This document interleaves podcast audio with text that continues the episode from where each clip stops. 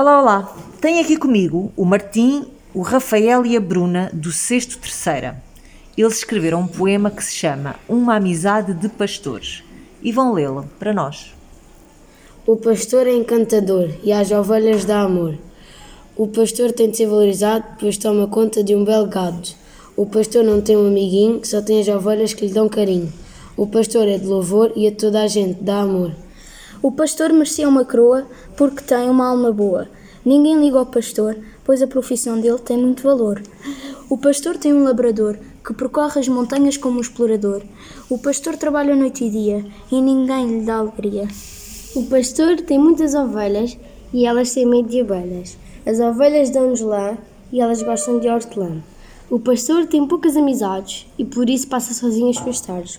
O labrador protege o pastor quando dele alguém tem rancor.